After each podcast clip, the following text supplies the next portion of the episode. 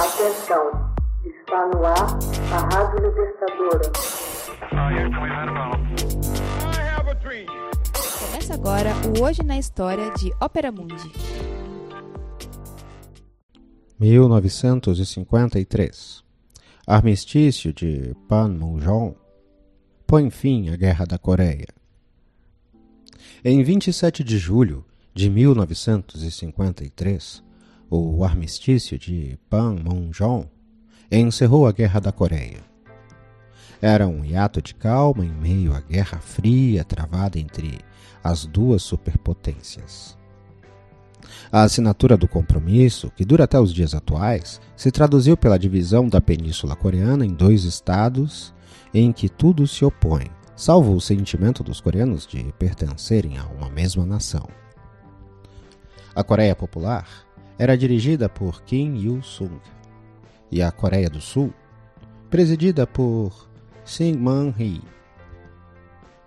As forças das Nações Unidas se encontraram com oficiais da Coreia Popular e chineses em Panmunjom entre 1951 e 1953, ou seja, durante grande parte da Guerra da Coreia, para realizar conversações que eventualmente pudessem resultar em tréguas.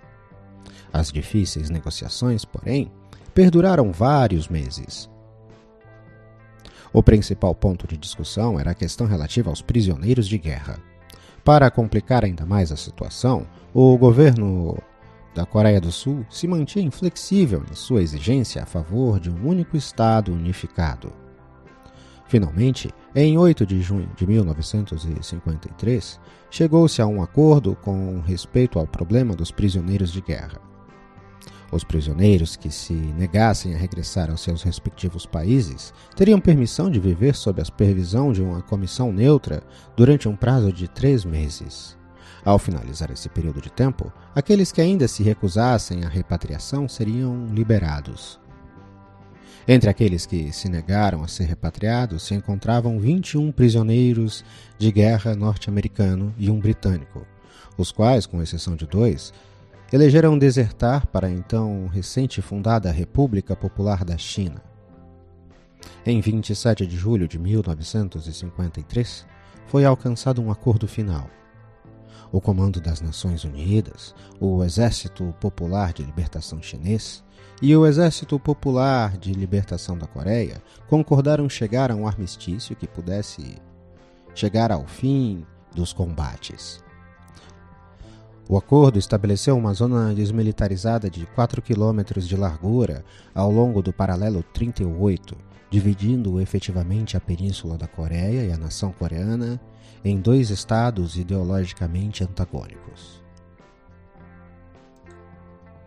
Apesar de ter sido estipulado que a maioria das tropas e todas as armas pesadas deviam ser retiradas desta área, ambas as regiões, Coreia Popular e Coreia do Sul, imediatamente adjacentes à zona desmilitarizada, se mantiveram fortemente armadas durante as mais de seis décadas transcorridas desde a finalização da Guerra da Coreia. Por outro lado, já que a Coreia do Sul jamais firmou o armistício, mesmo depois de mais de 60 anos, ambos os estados continuam tecnicamente em guerra. O edifício onde se assinou o armistício ainda se mantém de pé, embora se encontre do lado norte da linha de demarcação militar, a qual corre pelo meio da zona desmilitarizada da Coreia. O edifício do armistício foi renomeado pelo regime socialista da Coreia Popular como Museu da Paz. A região, como um todo, é considerada como um dos últimos vestígios da Guerra Fria. Panmunjom não deve ser confundida com a área de segurança conjunta que se encontra nas imediações, onde ainda costumam ter lugar discussões entre representantes dos governos da Coreia Popular e da vizinha Coreia do Sul. Panmunjom se encontrava a 53 quilômetros a noroeste da capital sul-coreana de Seul e foi o lugar da reunião da Comissão Militar de Armistício dos Comandos das Nações Unidas. Os encontros tiveram lugar em várias tendas montadas ao lado norte da estrada Kaesong-Seul.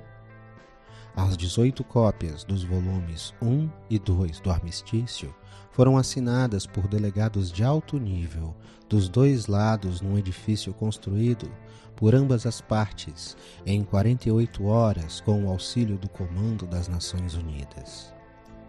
Uma vez assinado o acordo de cessar-fogo, começou em setembro de 1953 a construção de um novo local a aproximadamente um quilômetro a leste da aldeia de Panmunjom, onde todas as reuniões entre os governos da Coreia Popular e da do Sul, ou entre esses países e as Nações Unidas, passariam a ser efetuadas.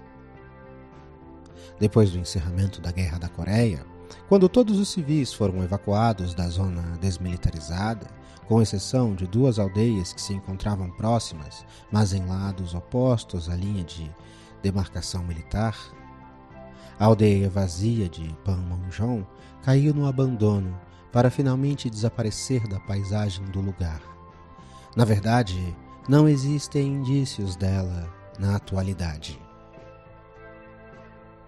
Hoje na História é uma produção de Ópera Mundi, baseada na obra de Max Altman, com locução de José Igor e edição de Laila Manuelle. Você já fez uma assinatura solidária de Ópera Mundi? Fortaleça a imprensa independente. Acesse www.operamundi.com.br/apoio. São muitas opções.